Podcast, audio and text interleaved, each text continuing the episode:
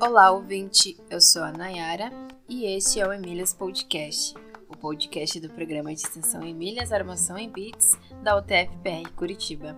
Este podcast entrevista mulheres que trabalham na área da computação para entender suas motivações, dificuldades e desafios e mostrar um caminho de como você, mulher, também pode fazer história na área da computação. Neste episódio, conversamos com Eloá Guedes. Ela é professora da UEA, Universidade do Estado do Amazonas, a maior universidade multicamp do Brasil. Recentemente, ela apresentou o panorama da Covid-19 no Brasil com Python no Meetup Online do PyData Manaus. Ela fez graduação, mestrado e doutorado em computação e a tese de doutorado dela foi sobre computação quântica. A tese dela resultou no livro Quantum Zero Error Information Theory ela tem diversos artigos publicados e ela conversou com a gente sobre como foi sua formação e como é seu dia a dia hoje como professora da Universidade do Estado do Amazonas. Olá, hoje estamos aqui com a Eloá Guedes. Ela é professora entusiasta Python. Tudo bem, Eloá? Tudo tranquilo, professor Adolfo. Prazer estar aqui no Emílias Podcast. Muito obrigada pelo convite. Nós é que agradecemos, um prazer também. Então, Eloá, nesse podcast aqui a gente gosta de saber como é que as mulheres chegaram na área da computação. Então, como é que você se interessou pela área da computação, que eu vi lá no, no, no currículo, que você é graduada, mestre e doutora em computação? Isso. Rapaz, as é, para o Adolfo, a coisa começou de uma maneira inusitada e bem cedo, né? Eu sou do interior da Paraíba e na ocasião, eu era criança ainda, meu pai entrou num consórcio para comprar um computador, na época o IBM 386, e era uma coisa assim que ninguém tinha, e a partir daí eu comecei a acompanhar meu pai nas aulas de informática naquela época que eram necessárias, e depois fui caminhando com as minhas próprias pernas, tentando entender, descobrir, brincar né, com aquela máquina. Mas aí chegou no ensino médio, comecei a gostar muito de física, participar das competições, né, de Olimpíada de Física, nacional, regional que tinha lá. Aí quando chegou na hora do vestibular, eu estava com essas duas paixões, mas tinha que decidir, né? E aí optei por computação, esse apelo tecnológico da nossa área realmente me pegou. E uma outra coisa assim que eu acho que talvez não saiba nem explicar direito, é porque eu tinha uma vontade de ser cientista. Aí a área de ciência da computação também já dava esse, esse título, né? E aí acabou que no final as coisas convergiram para dar certo. Mas você fez o ensino médio regular mesmo? Sim, o ensino médio na escola convencional. Não fiz ensino técnico, nada não. Aí você decidiu fazer ciência da computação lá na Universidade Federal de Campina Grande? Isso. Na verdade, quando eu fazia ensino médio, eu morava na cidade de Areia, que fica a 52 quilômetros de Campina Grande. Só depois que eu passei no vestibular, eu passei a morar lá mais perto para poder ficar mais fácil a questão do estudo, né? A gente tem essa mobilidade na Paraíba para poder favorecer e nos aproximar das universidades que são polo e que no caso era no interior, né? É, eu já lembrando Assim, computação na UFCG já tem mais de 40 anos de tradição. É isso que eu ia falar, que eu já visitei a Universidade Federal de Campina Grande e eu acho que foi em 1993. Por quê? Porque era na, na época que eu estava escolhendo onde eu ia fazer mestrado, eu fiquei em dúvida entre. Sim. Na, na época nem se chamava Universidade Federal de Campina Grande, se chamava Universidade Federal de, da Paraíba, campus Campina Grande. Isso. Né? E na Exato. época já tinha uma grande já tinha uma grande tradição de computação, eu tinha professores que faziam mestrado lá, doutorado, não sei se já tinham doutorado na época, eu acho que sim, mas eu acabei indo fazer lá em Recife. Mas aí você fez ciência da computação mesmo, aí em que momento durante, durante sua graduação você disse, ah, não, eu vou querer também fazer mestrado em ciência da computação? Tá, é, quando eu estava no terceiro período, tinha um professor de teoria da computação, que era o Bernardo Lula, hoje ele já se encontra aposentado, e aí eu achava as aulas dele extremamente interessantes, aquelas discussões sobre autômatos, enfim. Embora eu gostasse das disciplinas de programação e estrutura de dados, aquela discussão ali me despertou, né? E aí eu peguei no calo do professor Bernardo, professor Bernardo, quero fazer uma iniciação científica, quero fazer uma iniciação científica, até que as coisas convergiram, né? E ele também acabou sendo meu orientador no mestrado. Foi mais ou menos por aí, nessa parte, o UFCG estava com muita pesquisa e ainda continua nessa área, que são os paradigmas diferentes da computação na época, computação quântica, né? Meu mestrado foi nessa área, meu doutorado acabou sendo em comunicações quânticas, mas tudo dentro do âmbito da computação.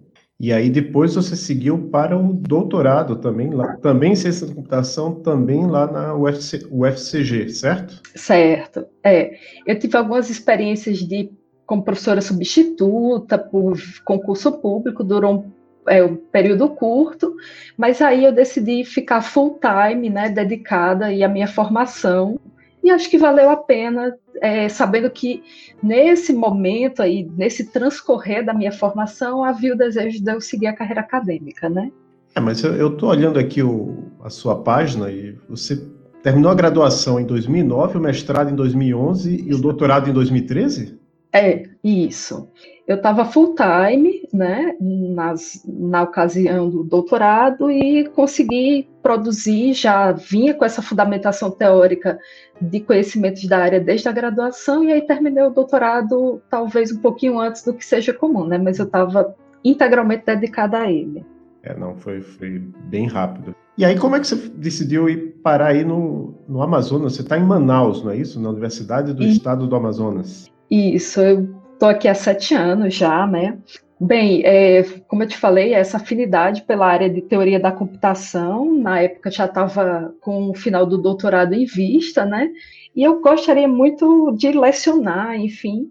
E aconteceu de aqui na Universidade do Estado do Amazonas ter um processo seletivo para professor exatamente na área de teoria da computação.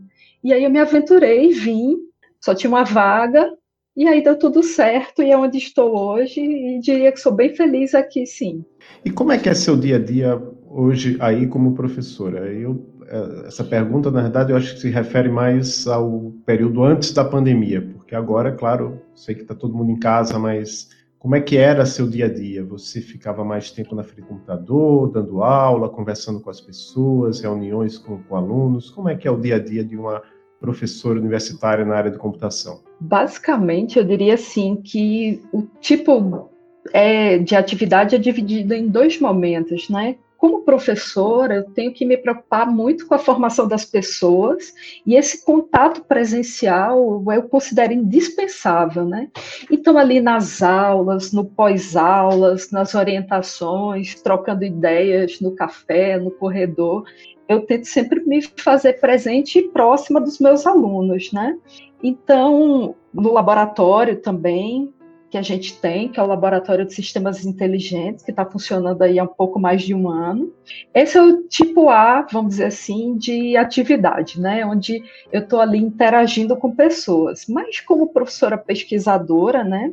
Tem aquele momento que a gente se recolhe mais e vai trabalhar na preparação de aulas, estudar para aprender te, é, técnicas, tecnologias novas para essa melhoria contínua, né? E trabalhando na leitura, trabalhando na leitura de livros e artigos, resolvendo problemas, é, trabalhando nos projetos de pesquisa e até mesmo revisando algum material, dando feedback para os meus alunos, né? Então tem um momento que é mais coletivo e um momento que é mais individual também. Algumas vezes programando na frente do computador, enfim, trabalhando muito com escrita científica também. É, uma das coisas que levou você a ser convidada aqui para o podcast foi uma apresentação que você deu lá no, no Meetup, acho que é do Pai Data Manaus, é isso? Isso. Uma, uma apresentação online, então aí já, já entra numa pergunta. Você acabou de falar de, de programação então você estou supondo aqui que você gosta de programar e que você programa atualmente majoritariamente em Python? Isso. É, gosto sim de programar, mas eu gosto de encarar a programação como é, uma ferramenta que me faz pensar em outras questões, resolver problemas, testar algumas ideias, né? projetar, desenvolver modelos. No geral, assim, trabalho principalmente com Python e C, porque nós temos o curso de engenharia de computação, então também temos que nos preocupar com aspectos de mais baixo nível, né? Mas, no geral, eu também tenho outras contrapartidas, né? Eu, por exemplo, não, não me identifico com a computação competitiva, esse perfil de maratonas, né? ou então algo mais próximo aí do desenvolvimento, de deployment, aspectos de desempenho, de sistemas rodando, executando. Isso aí, esse perfil mais tecnológico, mais ou menos. Né? Gosto muito do ensino de programação e também da análise de dados, que foi o tema lá da palestra. Então, sim, programação está ali intrinsecamente ligada no cotidiano e nas coisas que eu mais gosto de fazer. Certo. E aí, você fez esse trabalho que você apresentou, eu vou deixar o link depois na, na descrição do episódio, que você pegou uns dados relacionados à Covid, né? A doença, Isso. essa pandemia, e você colocou lá nesse site chamado Kaggle. Dá para dar uma visão geral de como foi esse trabalho? Uma dúvida que Sim. eu fiquei também é se esse trabalho ele foi assim uma fotografia ou se ele está continuando. Tá. Na verdade, a gente parou as atividades presenciais em 18 de março, né? E eu comecei esse projeto no dia 20, até como uma maneira de me ajudar, meu, o que é que está acontecendo e como é que isso vai impactar aqui no Brasil, né? Então, havia uma base de dados é, disponibilizada pelo Rafael, lá na plataforma Kaggle, e cada usuário pode baixar essa plataforma e criar o que a gente chama de kernel ou notebook, que é onde você faz suas análises, podendo colocar outras bases de dados, enfim. Então, eu comecei a traçar panoramas quantitativos, demográficos, gráficos interativos, e fui tentando olhar, por exemplo, como é que foi a distribuição dos primeiros testes pelo governo, fazer perguntas que se relacionavam com índices socioeconômicos, como IDH, como a renda per capita aqui no Brasil, para poder entender como estava afetando o país, né? E aí chegou um momento já esse kernel eu trabalhava nele diariamente, e aí chegou um momento que a gente já tinha uma quantidade de dados razoável, começou a ser monitorado em janeiro pelo Ministério da Saúde. E aí eu me aventurei a conceber modelos para prever os casos um dia à frente, né? Ou seja, a previsão para amanhã, e nesse momento, desde 3 de abril, esse modelo funciona. E, bem, tem conseguido prever bem dentro dos dados disponibilizados pelo Ministério da Saúde, né? Tomando eles como referência.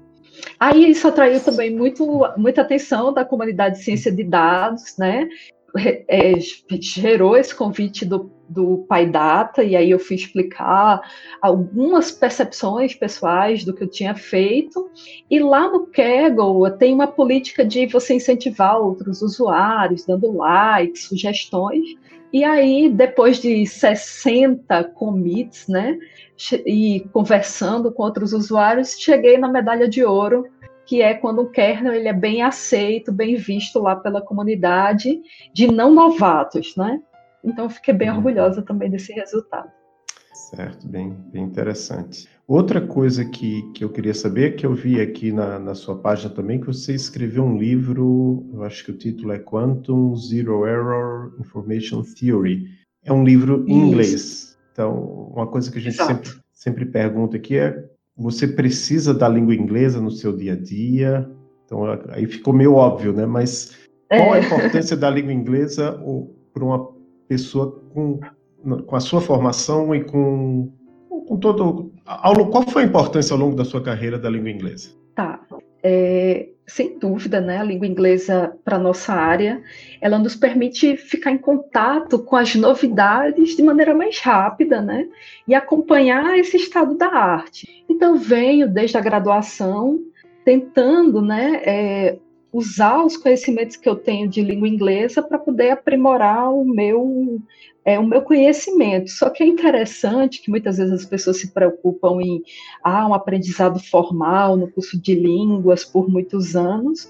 Para mim aconteceu de uma forma um pouco diferente, né? Eu comecei no aprendizado da língua inglesa de uma maneira bem atípica, embora eu seja jovem, assim, me considero, né? É, lá no interior da Paraíba, meu pai comprava uma fascícula na banca de revista que vinha com CD, e eu ia fazendo a lição, todo, não me lembro se era quinzenal, e foi aí que deu um start tinha na faixa de 12, 13 anos. Depois eu complementei isso é, formalmente, né, em algumas escolas de idioma. E aí, à medida que eu fui evoluindo e também precisando dessas publicações mais avançadas para consolidar o meu trabalho, eu fui estudar mesmo técnicas de escrita, como é que eu iria escrever com mais clareza, né? Essa comunicação que não é algo que é ensinado seja nas, na escola, seja nas escolas de língua inglesa. E aí fui lendo outras coisas, livros sobre escrita, de estilo de escrita, né? E isso me ajudou bastante, por exemplo, nesse, nessa empreitada é, junto com a Springer, que foi de produzir esse livro, que, dentre outros, contempla alguns resultados da minha tese. Né? É claro que a gente contou também, no final, com uma ajuda de revisores, mas massivamente, né? A escrita foi nossa, eu, o Rex e o professor Francisco, que somos os autores do livro. Né? No dia a dia, para escrita de artigo, para leitura, ah. para troca de e-mails com outros pesquisadores, enfim, está ali presente intrinsecamente, né? E eu estimulo bastante e tento continuar estudando, lendo, ler notícia, porque às vezes é uma chave assim que você precisa estar tá ali estimulado já que não é nativo e nem sempre a gente tem no cotidiano a oportunidade de praticar sempre, né? Uhum. Uma outra coisa que a gente sempre pergunta aqui é sobre o papel da matemática na sua carreira. Então, eu, eu vi que você tem seus trabalhos, né, a, a sua linha de pesquisa, Sim.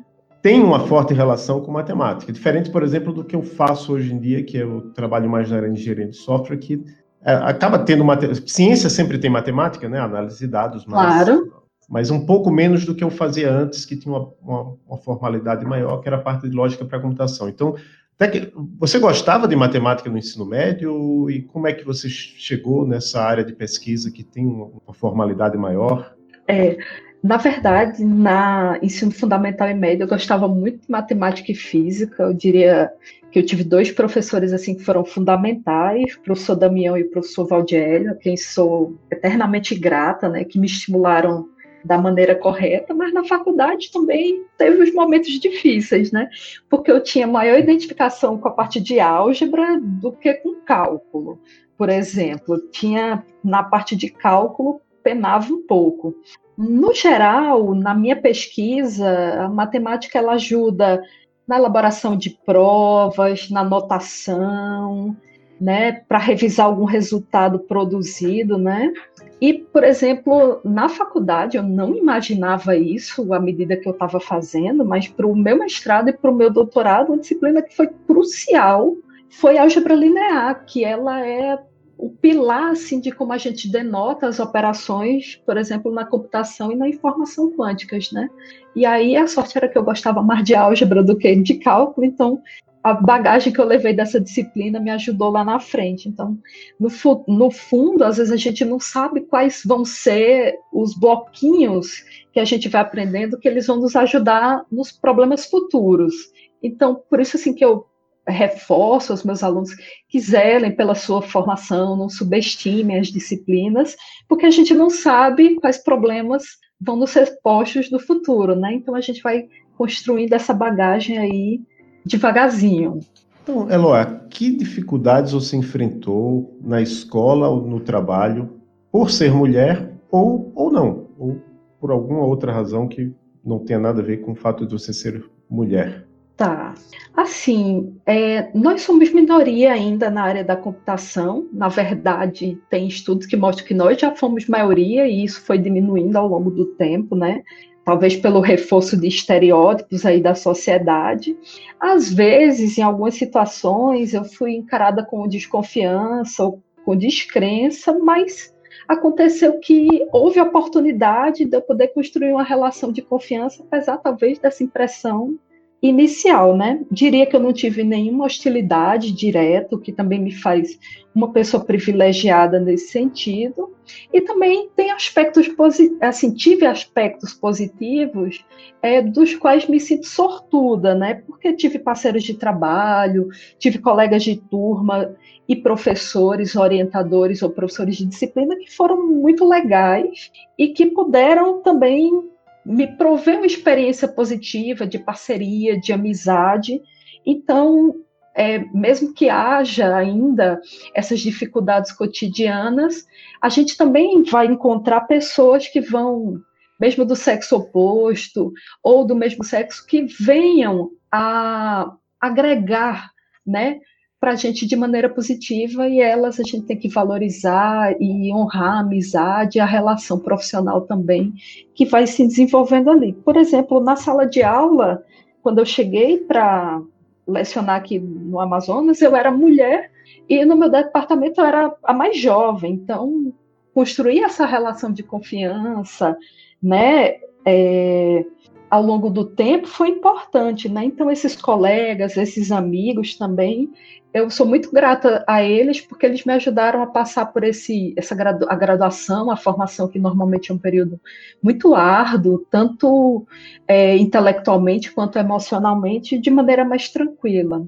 Você dá aula para que cursos aí na UEA? Tá. Aqui na UEA, é, eu trabalho na Escola Superior de Tecnologia. Então, nós temos os cursos de engenharia no geral, os tradicionais, engenharia mecânica, civil, temos engenharia naval também. E hoje eu estou vinculada ao curso de engenharia de computação, mas também atuo no curso de sistemas de informação e de licenciatura em computação. Lá no começo, colaborei na parte de programação para engenharia química, engenharia civil e outras engenharias. Hoje eu estou mais concentrada em engenharia de computação e sistemas de informação. E qual que é mais ou menos, aproximadamente, só a, percentagem de mulheres nesses cursos de engenharia de computação e sistemas de formação? Olha, é bem pequena ainda e remete, por exemplo, à minha época da graduação, que era de 10%.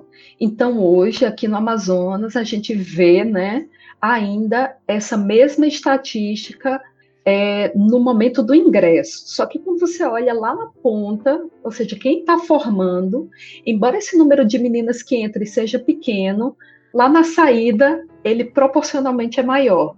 Então essas meninas elas entram, elas se dedicam bastante, elas vencem o desafio e conseguem concluir o curso dentro do tempo ou muito próximo dele. E a gente tem no geral assim boas alunas de iniciação científica, boas orientandas. É sempre legal trabalhar com as meninas da computação, na minha opinião. É, o que eu posso dizer é que aqui em Curitiba, apesar da gente ser uma capital, etc., cidade grande, a região metropolitana deve ter mais de 2 milhões de habitantes, mas engenharia de computação deve ficar no máximo por volta de 10%, e sistemas de formação chega a 10, 15, 20% às vezes. Então não está muito diferente. Eu acho que essa foi até uma das motivações para a gente começar aqui esse grupo Emílias para tentar atrair. Então a gente tem um trabalho até de ir nas escolas, fazer as atividades com, com as meninas das escolas e aí a professora Silvia, que foi a primeira entrevistada aqui nesse podcast e é uma das criadoras do Grupo Emílias, me falou que você tem alguma associação com o Cunhatãs Digitais, é isso? Isso. Eu sou uma colaboradora né, do Cunhatãs Digitais, que é uma iniciativa encabeçada pelas colegas da UFAM, professora Rosiane, professora Tanara, professora Fabiola, e elas trabalham desde o ensino médio, né, às vezes até desde o ensino fundamental tem iniciativas também, até esse caminho da faculdade mostrando que computação é sim uma carreira possível para meninas, para mulheres, né?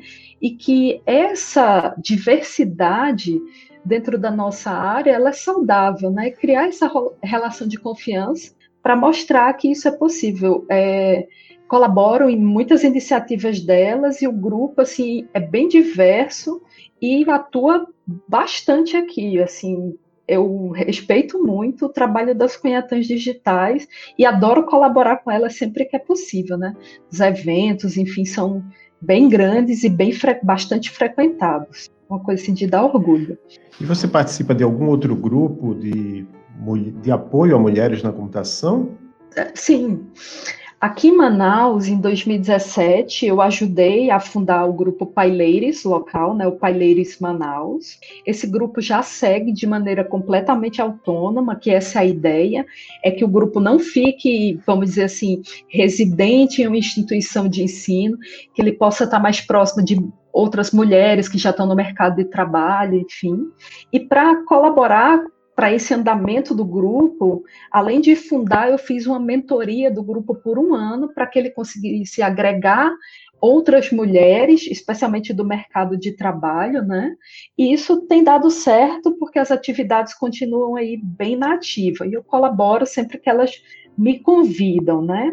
Na própria universidade, na Este, a gente tem atividades sobre as mulheres na engenharia, na computação, especialmente encabeçadas pela nossa diretora, professora Ingrid, que é da engenharia elétrica, sempre tento colaborar, né? E aqui em Manaus tem um outro grupo que eu sempre estou interagindo, que é o Woman Tech Makers Manaus. Ele é apoiado pelo Google Developers Group e ele é encabeçado pela Ludmila Lobo. Então, sempre que disponível, eu estou ali mostrando uma palestra, o resultado de alguma pesquisa, também tentando aproximar a academia dessa comunidade feminina, né, de desenvolvedoras. E aí também como professora, não tem como a gente olhar para isso de maneira é, distante, né? Tento ali criar um ambiente amigável para os meus alunos, para que todos, indistintamente, possam ali desenvolver suas habilidades, chegar ao seu potencial, que é o que a gente quer para todo Você, mundo, né? A sua pesquisa atual, em linhas gerais, se tiver alguém que queira colaborar em pesquisa com você, em linhas gerais, o que é que você está fazendo atualmente? Atualmente, é, eu trabalho no Laboratório de Sistemas Inteligentes da OEA, que eu ajudei a fundar desde 2018. E lá no Laboratório de Sistemas Inteligentes, junto com os colegas Carlos Maurício, Fábio Santos, Tiago de Mello e a Márcia Sampaio, a gente trabalha com é, machine deep learning aplicados, né? Então, visão computacional, processamento de áudio, é, chatbots, é, processamento de linguagem natural. Então, a gente está aí trabalhando nessa área visão computacional, que é algo que eu me identifico bastante.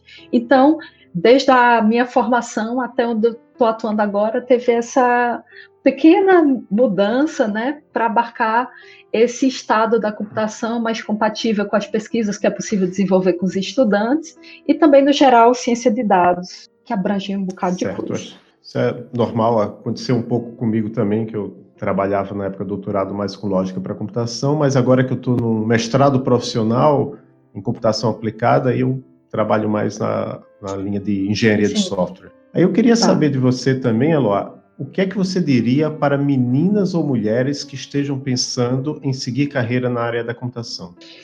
Olha, eu sei que essa decisão às vezes chega num momento assim difícil, naquela idade onde você tem a pressão do vestibular ou do Enem, e você tem que também levar em conta, vamos dizer assim, uma decisão para a vida, né? Então eu vou falar de uma maneira bastante otimista, porque a carreira de computação eu, me, eu sou uma profissional realizada, me sinto realizada, e eu acho massa que tem muitas oportunidades, caminhos, né, perspectivas. Esses desafios não são coisas intimidadoras, não são situações intimidadoras. Ao longo do curso, é importante falar que os alunos vão aprendendo as ferramentas para superá-los, né? Tem muita mão na massa, então isso é um outro aspecto positivo. Na disciplina de programação, você vai estar programando, na disciplina de programação orientada a objeto, normalmente tem projeto. A gente tem muitas maneiras também de atuar na nossa área, né? Seja na academia, seja como dev, seja como empreendedora, como startup, criando, quem sabe, a próxima startup unicórnio vai estar aí com uma dessas meninas que está nos ouvindo, e além também da integração com outras áreas, né? Por exemplo, engenharia de produção, biotecnologia, computação está permeando aí e apoiando cada vez mais outras ciências. Então, se você é uma menina, uma mulher curiosa, vai ser massa que computação vai lhe dar ferramentas para andar em um terreno bem amplo. Hum, maravilha. Existe algum livro, filme, série, podcast, qualquer coisa que você queira indicar para as nossas e nossos ouvintes? Ah, eu tenho, Adolfo, pesquisei aqui algumas coisinhas, mas eu acho que nessas indicações eu queria fugir um pouco da computação. Posso? Claro, claro. É, eu queria recomendar um podcast, que é um formato que eu gosto muito. Meus amigos já estão assim saturados das minhas indicações, mas gosto muito do formato, gosto de vir no trânsito, na caminhada, enfim. Teve um episódio do podcast Rádio Escafandro, é, que tem também em todas as plataformas, que foi uma entrevista com a Mir Klink e a Heloísa Schirman sobre o isolamento por opção. E casa muito com esse momento que a gente está agora de pandemia, onde nós temos que ficar isolados, seguindo as recomendações das entidades médicas, da Organização Mundial de Saúde, né? Escutar como foi o isolamento deles me ajudou também a aceitar e a conduzir esse momento que nós, eu estou passando, de uma maneira mais serena, mais tranquila, sabendo que daqui a pouco as coisas vão voltar ao normal. Acredito muito nisso. Então, essa é a primeira indicação, né? É, de livro, eu gosto muito de ler, e aí eu escolhi um livro aqui do Daniel Kins, de 1966, mas que eu li recentemente, chamado Flores para Algernon. Esse livro é um, classificado como ficção científica soft, né? E narra um personagem chamado Charlie Gordon. Ele tem um QI reduzido, de 68, isso é considerado abaixo da média, né? E nessa ficção, o Charlie Gordon passa por uma cirurgia de aumento de QI. E aí você vai ter uma grande discussão sobre visões de mundo, as relações, a realidade. E todo o livro é narrado na perspectiva do Charlie por relatórios de progresso. Foi um livro muito premiado e que acho que me tocou bastante dessas leituras recentes. Eu recomendo também. Mais alguma indicação? Olha, vou passar mais. Tá.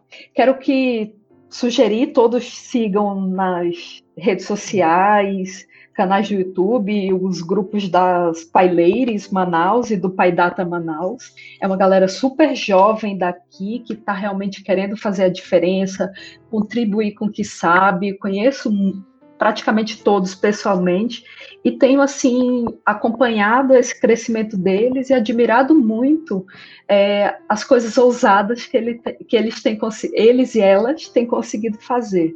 Vou pedir a vocês que sigam até para ficar. Às vezes a gente tem essa questão geográfica da região norte, né? Para a gente usar a tecnologia para diminuir as barreiras, né? E a última indicação Sim. que eu separei também é no YouTube é, Mundo Museu Instituto Iotim. É, o Instituto Iotim ele fica em Brumadinho, em Minas Gerais. Eu tive a oportunidade de visitá-lo ano passado. É um grande local, 10 hectares, uma grande galeria aberta de arte contemporânea, jardins, enfim, 450 obras de arte. É fazer com que o Brasil conheça o Brasil e dar a esperança de coisas bonitas e locais, nacionais, que a gente vai poder viver e ter esperança para conhecer e experimentar depois que essa pandemia passar. Além, claro, de sugerir a todos que visitem o Amazonas e conheçam também essa preciosidade que essa floresta que tem aqui, os recursos naturais, é, é, são realmente de tirar o fôlego. Acho que é isso. É, cortou um pouco agora no, no, final, mas eu entendi que você sugeriu visitar o Amazonas. Isso, isso. Visitar o Amazonas, conhecer os recursos naturais, as belezas únicas. Aqui é muito rico comer uma banda de tambaqui e sentir esse gosto da Amazônia, assim, de maneira bem especial. Eu, aí eu tenho uma curiosidade, porque você é nordestina tá. como eu, né? Eu estou aqui em Sim. Curitiba. Eu sou de Maceió, Alagoas, né? Você é de. Ah, certo do interior da Paraíba. Isso. Mas a, a, minha curiosidade, você já tinha ido para o norte antes de decidir ir morar aí? Já tinha visitado? Sim, eu, sim, na ocasião de um congresso anteriormente. Então eu tinha vindo uma vez, passado um pouquinho de tempo, é, uma semana, uma semana só, e aí já conhecia como era, já conhecia a cidade. Tive familiares que trabalharam e alguns fizeram até carreira aqui na região norte. Então não era uma coisa é, desconhecida para mim, né? Ah, certo. Porque eu, eu mesmo nunca já viajei muito o Brasil até o mundo, mas nunca estive na região norte. É uma falta que me faz. A, a última oportunidade que eu tive foi de ir para Belém num evento, mas acabei não indo porque pra, daqui de onde eu estou, de Curitiba, é muito Sim. longe, né? É um voo Isso. bem, bem cansativo, é. principalmente para Manaus. Belém até um pouco menos. Mas... Isso. Assim, mas, é, a gente falando demograficamente, né? Você falou em Curitiba, 2 milhões de habitantes. Manaus tem mais de 2 milhões de habitantes. Hum. É uma grande metrópole aqui no meio, né? Da floresta amazônica, com economia, enfim, com, com uma diversidade incrível, né? A nossa UEA é a maior universidade multicamp do Brasil, porque a gente precisa chegar nessas localidades, é, numa geografia completamente única, né? E me orgulho bastante de fazer parte disso. Aqui fui muito bem recebida e acho assim a vida aqui muito bonita, muito exuberante. Hum, maravilha. Tem alguma coisa que você queira falar que não tenha falado ou que eu não tenha perguntado aqui? Acho que só, assim, talvez, não sei se esse é o momento, né? Eu quero agradecer um apoio financeiro de um projeto que é da FAPEAN, né, que é o que me permite estar em momentos como esse, realizando pesquisas como essa do Covid, colaborando para a iniciação científica, que é o projeto PPP 04 de 2017, que foi um programa para jovens doutores que eu estou conduzindo aí junto à minha instituição e tentando promover essa divulgação de conhecimento científico e produção também de conhecimento técnico, né? Bem importante esse financiamento de pesquisa para a gente que é jovem e está querendo consolidar aqui na academia, né? Ótimo. É, eu, eu vou deixar na descrição do episódio o seu site, lá a pessoa consegue acessar seus, é, seu currículo Lattes, é, perfil no GitHub, mas e, existe algum, algum outro site, rede social que algum outro lugar onde as pessoas possam saber mais sobre você, além do, do site, dos links que estão lá no site? Tá. Eu acho que Instagram eu tenho. Às vezes não sou uma, não posto tão frequentemente, mas o link é esse aqui. É ELL, as três iniciais do meu nome, GDZ. ELL GDZ. Vocês encontram lá algumas fotos, algumas aventuras anteriores que eu passei. E eventualmente uso os stories para divulgar eventos ou outras participações que terei, né? Uhum, ótimo. Então você já, já agradeceu né, o, o apoio, porque eu acho que tem um, momento aqui de, de agradecimento, mas você já, já fez isso e eu acho que, que é isso. Então foi um grande prazer, Loa, conversar com você. É, aqui a gente, acho que você é a primeira pessoa aqui que a gente entrevista que é da, da região norte, então é, é importante Opa. aqui para esse objetivo do, do podcast de aumentar a diversidade de, de, entrevistadas, né? A gente, claro, a gente começou aqui com entrevistadas da região sul, aqui do Paraná mesmo, mas ao, ao a partir de, de, um determinado momento a gente tentou, é, como é que é, intencionalmente buscar pessoas, mulheres, mulheres de outras regiões com os mais diferentes perfis e foi bem interessante Beleza. essa sua seu ponto de vista. Então, muito, muito obrigada. Obri muito obrigado, é, eu e. A, a, Desculpa, o papo por... foi ótimo, né? É, me sinto muito feliz de participar de um podcast, sendo fã de tantos, a primeira vez, né? E Adolfo, a conversa foi maravilhosa, né? Eu espero que inspire meninas e mulheres que queiram buscar essa área, que queiram mudar suas carreiras para essa área é, e assim a gente vai tornando a computação mais rica, também em termos humanos, né? Sim, sim. Então, muito obrigado e tchau. Tá, posso dar um abraço? Sim, claro. É, pronto, quero deixar um abraço bem generoso, bem apertado. Neste momento de pandemia, temos que ser à distância, né? Para os meus colegas do laboratório, meus alunos, meus orientandos e também a minha família, meus amigos lá na Paraíba, que eu estou morrendo de saudade. E espero que as coisas fiquem bem, todos se cuidem para em breve, né? Podermos nos encontrar aí, seja no caso, nós, colegas nos congressos, né, e assim por diante. E Adolfo, primeira oportunidade que você tiver de vir aqui ao Amazonas, tá bom? Conta comigo. Vou lhe, ah, terei sim, o maior claro. prazer em lhe, ciceronear aqui, tá bom? É, sim, claro. Agradeço muito.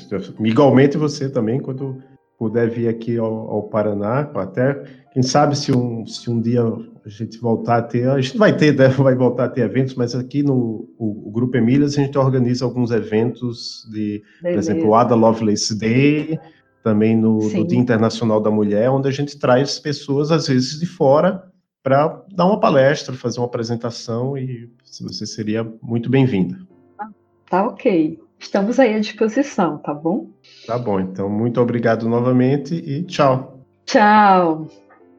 Sigam o Emílias no Twitter, no YouTube, no Instagram e no Facebook para saber as novidades. Escutem o podcast no Anchor e nos demais agregadores de podcast, Spotify, Pocket Casts e outros, procurando por Emílias Podcast. Esse é um projeto de extensão da Universidade Tecnológica Federal do Paraná, UTFPR Campus Curitiba, e acesse a nossa página